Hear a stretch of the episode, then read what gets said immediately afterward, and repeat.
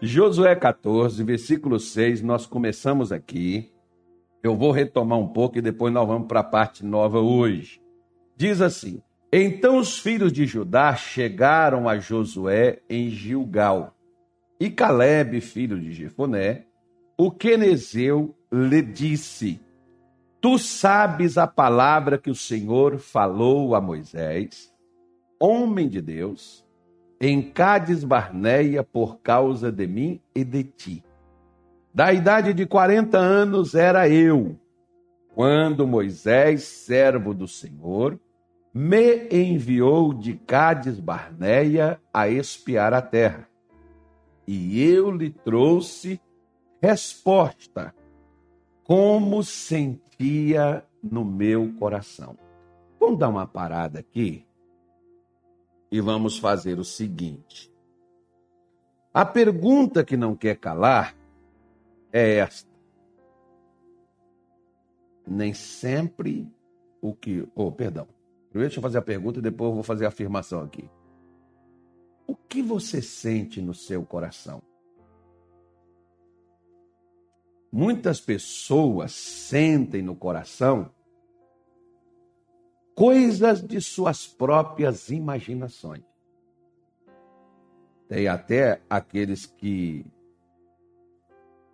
dizem: Deus me deu uma palavra, Deus me deu uma revelação.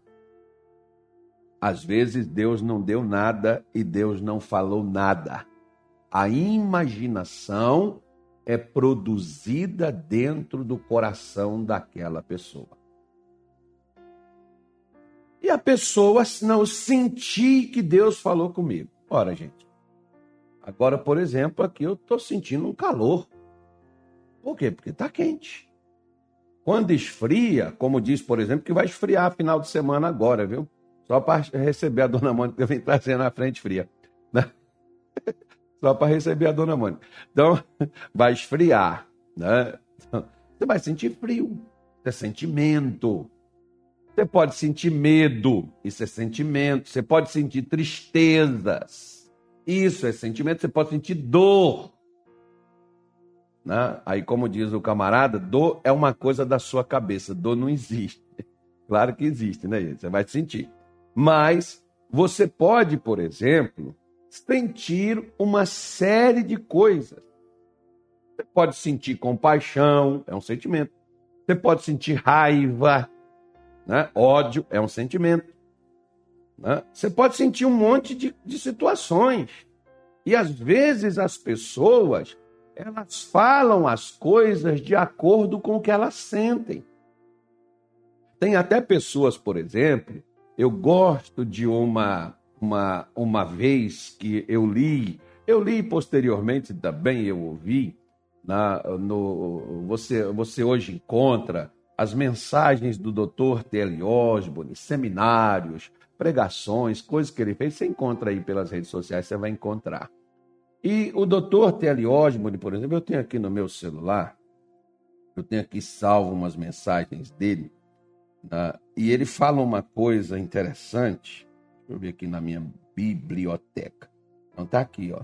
É, é, é, é um seminário todinho dele aqui, e o Dr. Telly Osmond fala sobre a conexão Cristo. E o Dr. Telly Osmond diz o seguinte: Você pode, por exemplo, falar como você sente o seu corpo. Seu corpo, ele pode entregar o que você sente. Cansaço, por exemplo. Nossa, eu estou muito cansado. Estou muito fraco. É o seu corpo quem está dizendo isso. É o nosso corpo quem traz a nós esse, esse sentimento. Né? E pode até estar, você fez um esforço fora do natural, fora do comum, ou repetiu constantemente um esforço, nem tão grande assim, mas repetidamente várias vezes. Esse esforço, né, você vai acabar se cansando. O seu corpo pode estar dizendo isso. outra coisa. Pode ser que Deus esteja lhe falando. E pode ser que Satanás esteja dizendo. Como assim? Então ele pega Provérbios 4, 20 e ele diz assim: Filho meu, dê ouvidos, né? dê atenção, dê razão às minhas palavras.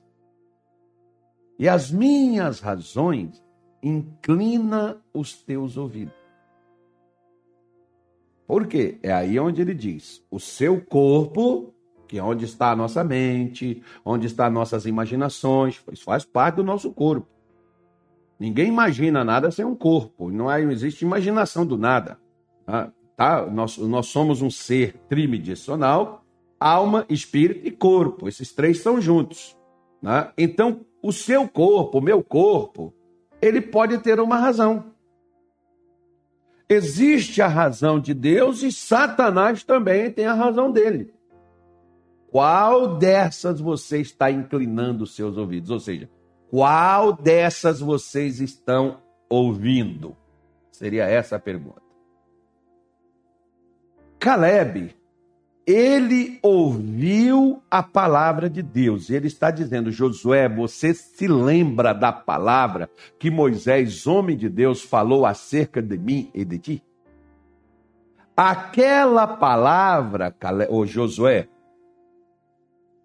eu, quando já voltei de espiar a terra com os outros, que você, os outros onze, e você era um deles, eu falei conforme senti, sentia no meu coração.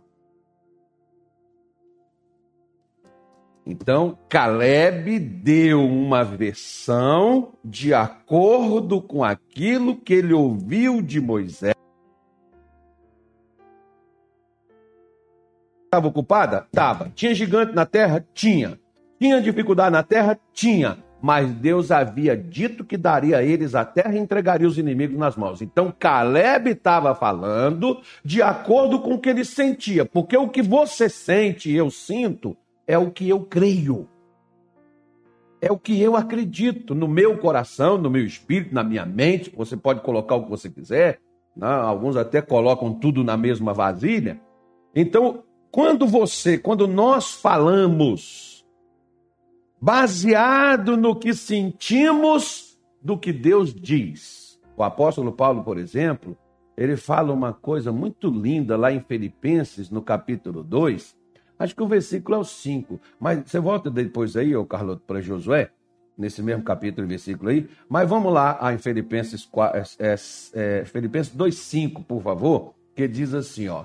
De sorte que haja em vós o mesmo sentimento que houve também em Cristo Jesus. Caramba! Ó, o que que Jesus sentia? Por que, que Jesus não sentia medo, gente? Por que, que Jesus não sentia os mesmos malefícios, embora ele, sendo Deus, estava num corpo humano, por que, que Jesus não fugia? Por que, que Jesus não temia? Por que, que Jesus era intrépido, corajoso? Por que, que Jesus era disposto? Por que, que Jesus enfrentou tudo, a morte, o inferno, os demônios, as mazelas humanas, enfrentou as traições, enfrentou todos os tipos de, de. A Bíblia diz, o apóstolo Paulo diz que em tudo ele foi tentado, porém sem pecado. Ele enfrentou tentações, ele enfrentou é, levantes do inimigo. Por que, que Jesus não caiu? Pelo que ele sentia. E o que, que ele sentia? Qual era o sentimento de Jesus? Eu vou dar como lição de casa. Leia depois o capítulo 5 do Evangelho de João. Só ele hoje. Tá ótimo, sensacional. Leia só ele que tá bom. Você vai ver o que que é e como é que Jesus se comportava, porque ele tinha uma coisa da qual ele não se apartou. Eu disse aqui um outro dia atrás e eu vou repetir hoje novamente. Quando Jesus saiu do Rio Jordão, foi dito uma voz do céu a primeira vez. que Deus nitidamente, porque até então, aos 30 anos de Jesus, ele tinha os estudos, ele tinha os ensinamentos que as pessoas passaram para ele, que sua mãe, que o seu pai, não, o José, que os rabinos, que as pessoas que ele orientou, se recebeu a orientação delas, ele tinha a palavra escrita. A palavra revelada Jesus teve quando ele saiu do Jordão, quando ele ouviu a voz de Deus, e João ouviu também, dizendo: Este é o meu filho amado em quem eu me comprazo. Deus estava afirmando que Jesus era filho, a quem ele amava e tinha muitas alegrias de tê-lo como filho. Resultado: Jesus passa 40 dias no deserto. No final dos 40 dias, não desceu um anjo com a cesta de pão na mão, umas frutinhas, umas maçãs, um negócio. Não, não chegou. Chegou Satanás dizendo assim. Mas Satanás não chegou com um garfão, aquele bicho do zoião. Não, ele chegou como um anjo. Como se fosse um mensageiro celestial. É, a, a, a palavra de Deus, por exemplo, as pessoas pensam assim, não, é, o Satanás vem, né? Não, filho, olha para você ver. A moça não cai assim no, na, na, na, na, imoralidade com uma pessoa que ela não gosta, ela gosta daquela que enche os olhos, porque nada se perde, tudo se aproveita, né? Você pode olhar assim e falar, esse sujeito é feio. Pois é, mas para ela é bonito. É com aquilo lá que ela se ferra na vida. E vice-versa. Né? O rapaz é aquela menina bonitinha, mas de Deus não tem nada naquele negocinho. Né? É assim que o sujeito vai, porque Satanás não vai aparecer para você. Se for com uma coisa que você não gosta, você logo diz, ah, tá repreendido, tá amarrado, Satanás. Tu não me engana, não. Pois é, mas Satanás não apareceu lá com não, um zoião assim, disse, ei, Jesus, eu sou Satanás. Não, ele veio como anjo de luz. Ele diz assim: você não é o filho de Deus? Moço, se você é o filho de Deus, por que você não manda essas pedras se transformar em pães e coma? Qual foi a resposta? Nem só de pão viverá o homem. Por que, que Jesus deu essa resposta para Satanás? Por uma coisa. Porque Deus já havia dito que ele era filho, não importa como ele estava. Não importa se ele tinha fome, não importa se Deus não deu pão, não importa se Deus. Vamos supor que ele estivesse doente, acredito eu que ele estava terrivelmente debilitado, fedorento, né? 40 dias sem tomar banho no deserto, meu filho. Misericórdia. Hã? Jesus estava ali debilitado, fraco, mas não importa como eu estou, Deus não deixa de ser quem ele diz que ele é. E ele não me vê diferente do que ele me falou. Ou seja, Jesus guardou o que Deus diz por 40 dias no seu coração. Na hora que Satanás chega para tentá-lo, ele não foi na sedução ou para provar, vou mostrar para você que eu sou de Deus, vou provar, querido. Você, ó, deixa eu falar uma coisa para você. Não se preocupe em mostrar nada, em provar nada, não. Você não tem que estar preocupado em mostrar nada para ninguém que você é crente, que você é pastor, que você é ministro do evangelho. Deixa que Deus mostre.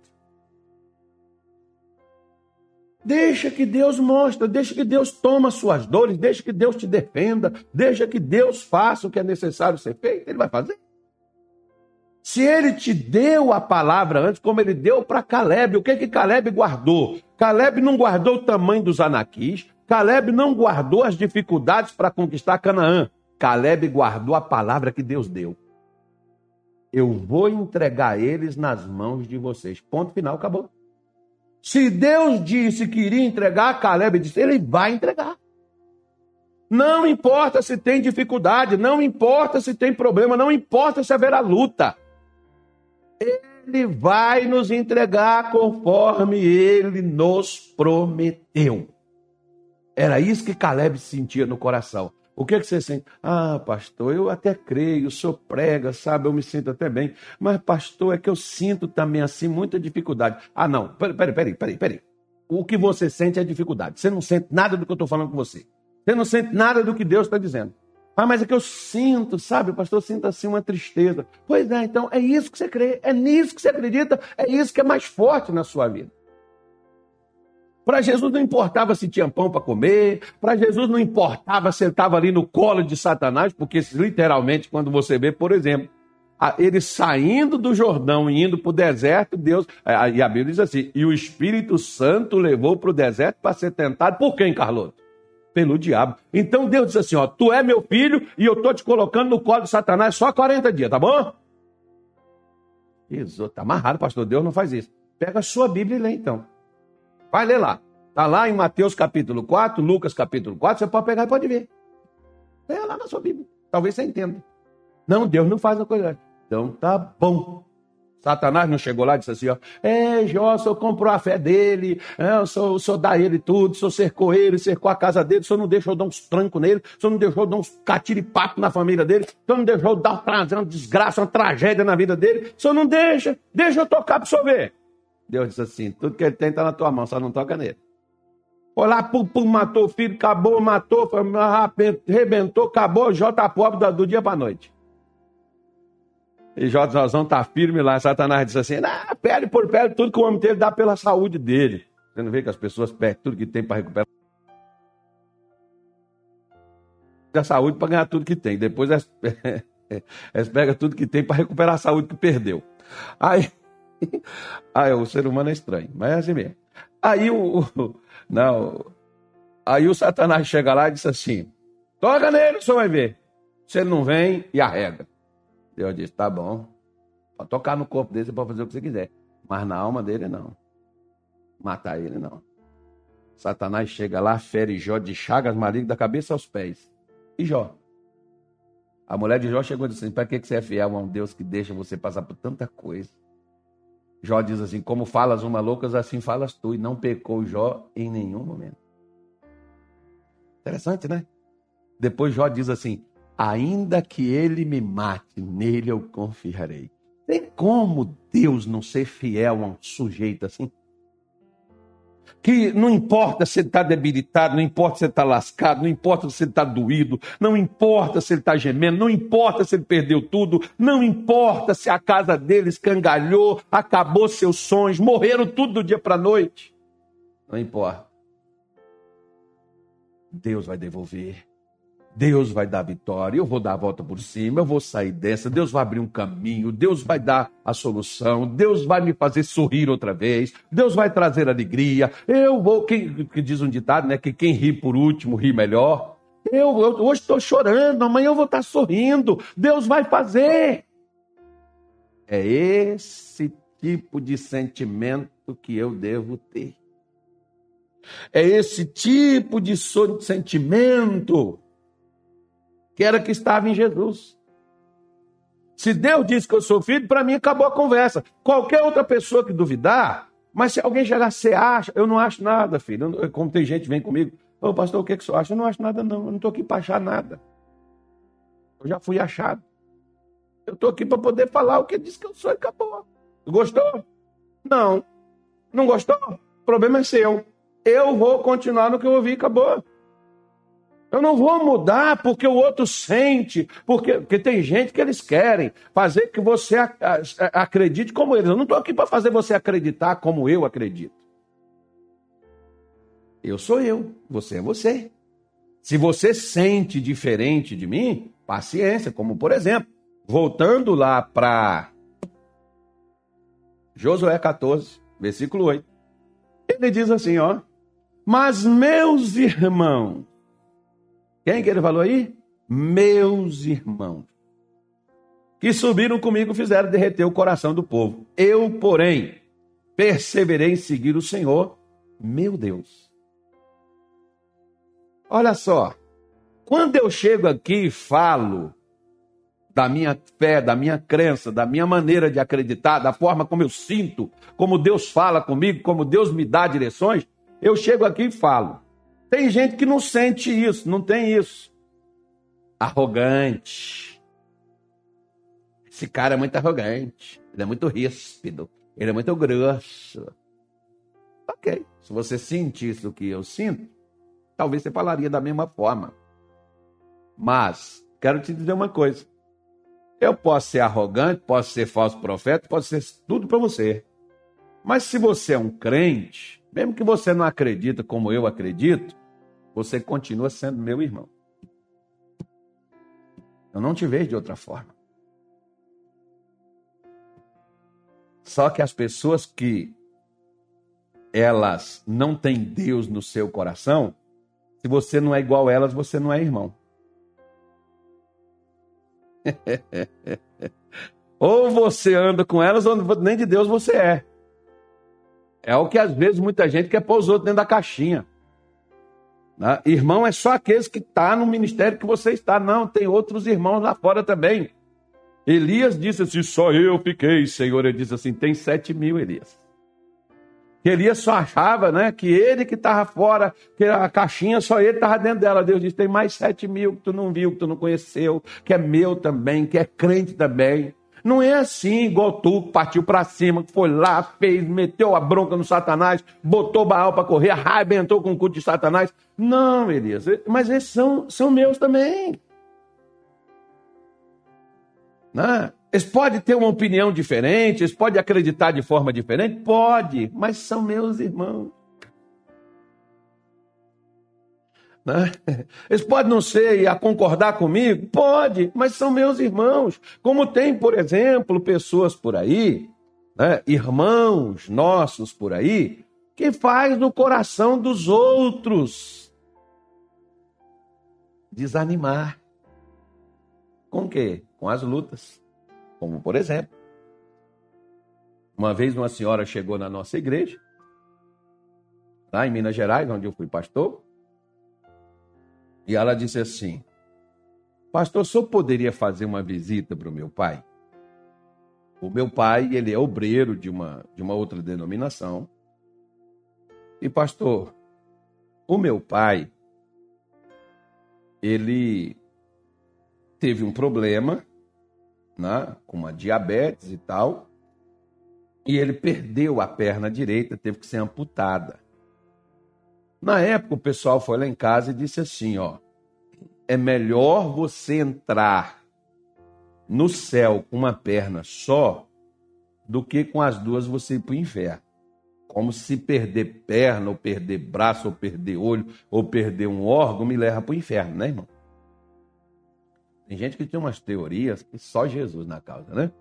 Mas, e agora, pastor, a, o negócio passou para outra perna e agora o médico está falando de amputar. Então, meu pai vai ficar da cintura para cima. Praticamente, pedacinho de perna, não vai andar mais, não vai poder andar. Agora ele ainda anda com uma muleta, com auxílio de uma muleta, numa cadeira de rodas. Ele não vai poder andar mais. Pastor, meu pai está muito triste. E eu fui lá visitar ele, mas o pessoal foi lá e disse assim: ó, mas é melhor você entrar no céu sem perna do que com uma perna sem ir para o inferno. E eu fui lá visitar este irmão. Cheguei lá, sentei com a Bíblia do lado dele, falei como eu sentia no coração. Se você sentir no coração o que Deus fala com você, pode ir falar para os outros que vai dar certo para eles também. Eles também vão sentir a mesma coisa que você sente. Porque quando você sente medo, e você diz assim para os outros, estou com medo os outros também começam a ficar com medo. Agora, quando você diz assim, ó, eu estou crendo, eu estou acreditando que esse negócio vai dar certo, esse negócio, ou essa coisa vai funcionar, esse negócio vai ser bom, hein? O outro diz, é, é eu vou lutar, vai ser bom mesmo. É, é isso mesmo, vamos para cima. Pois é, não é assim que vocês falam aqui no Mato Grosso? Pois é, então vamos para cima. Resultado. Fui lá com o moço, preguei para ele, mostrei para ele, orei com ele, e até quando eu soube, ele nunca mais perdeu perna nenhuma. Ficou lá com a perna dele lá. Por quê? Ele não é irmão? É. Mas qual foi o problema dele? O problema dele foi dar ouvido aos irmãos e ao invés de te jogar para cima, faz você se conformar, de fazer com que você se revolte contra aquilo que quer te destruir, faz você aceitar. Faz você se conformar. Tem um monte de irmão fazendo isso. Aceita, porque se essa é a vontade de Deus, Deus quer assim. Não, meu filho. Se você quer saber a vontade de Deus, Paulo diz que ela é perfeita, boa e agradável. Então, se as coisas que estão acontecendo contigo não é boa, de Deus não é. Se é agradável, não, pastor, tá, tá difícil então não é de Deus. É perfeito? Não, não é perfeito. O negócio está feio. Pois é, então não é de Deus, não. E outra coisa, o que eu estou te dando está escrito na sua Bíblia. A vontade de Deus é perfeita, boa agradável. Romanos 12, 2. Está na tua Bíblia aí. Tá? 12, 2. Então está na tua Bíblia. O que eu estou te falando também está lá na terceira carta de João, no versículo 2. Amado, te desejo que vá bem em todas as coisas. Amado, desejo que te vá bem em todas as coisas. E que tenha saúde, como assim bem vai o quê? A tua alma, porque se a tua alma não estiver prestando, teu coração não estiver prestando, tua vida é uma droga. Se teu coração não tiver para cima, se o teu coração não tiver impactado, não é contaminado com as desgraças da vida, mas tiver cheio, contaminado com as coisas de Deus, amigo, senhora, não tem quem vai te derrotar. Seu coração está definido, não cabe outra coisa. Não entra outro negócio.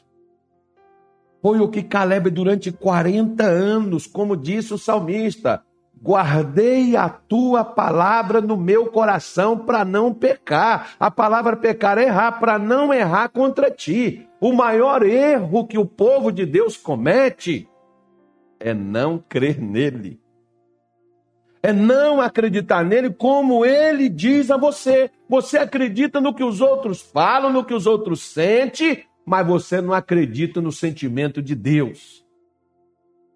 Coração de Deus chora quando olha para mim e olha para você e vê você aqui padecendo, vê você aqui comendo pão que Satanás amassou, vê você aqui se conformando com fracasso, vê você aqui triste, vê você aqui decepcionado, quando Deus já determinou vitória na sua vida dois mil anos atrás no Calvário, quando Cristo já fez tudo que diz respeito à vida para você ter tudo para você poder viver de cabeça erguida. Por que, que você acha que Deus agora quer te matar, que Deus agora quer te destruir, que Deus agora quer acabar com a tua vida, que Deus não se importa, que Deus não está nem. Deus chora vendo você chorar, aí acuado nesse quarto escuro, deprimido, cheio de ansiedade, preocupado com o dia de amanhã, que você não está vivendo nem hoje. Você acha que Deus não sente, não? É o que Caleb está dizendo, Josué, meus irmãos, são meus irmãos, não deixe de ser meus irmãos, porque eles acreditam de forma diferente. Mas eu também.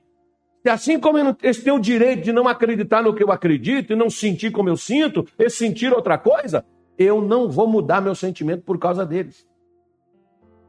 Eu vou permanecer assim. E ponto final, acabou.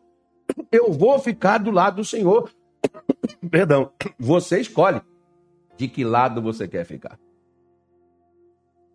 Você escolhe o que sentir. Quer sentir como Deus sente? Pega o que ele te diz. E contra tudo e qualquer outra opinião, emita a sua, que é a que Deus lhe deu. Fala do que Deus diz que você é. Diz o que Deus diz acerca da sua vida. Pare de ficar ouvindo os outros e ouça a Deus. Shema Israel. Já ouviu falar sobre Shema Israel? Não? Ouça, ó Israel, o Senhor teu Deus é um. Ou seja, nós falamos assim, o, teu, o Senhor teu Deus é único, né? Então, ou seja, então tem mais. Se é único, tem mais. O único que fez cinco gols foi o Carloto. Então tem mais gente jogando. Fez dois, fez três, fez quatro, mas o Carloto foi o único que fez cinco. Não é profecia não, viu, Carloto? Foi o único. Né? O único que ganhou cinco mil reais. Foi o Carlos Soares. Os outros ganhou 500, ganhou 200.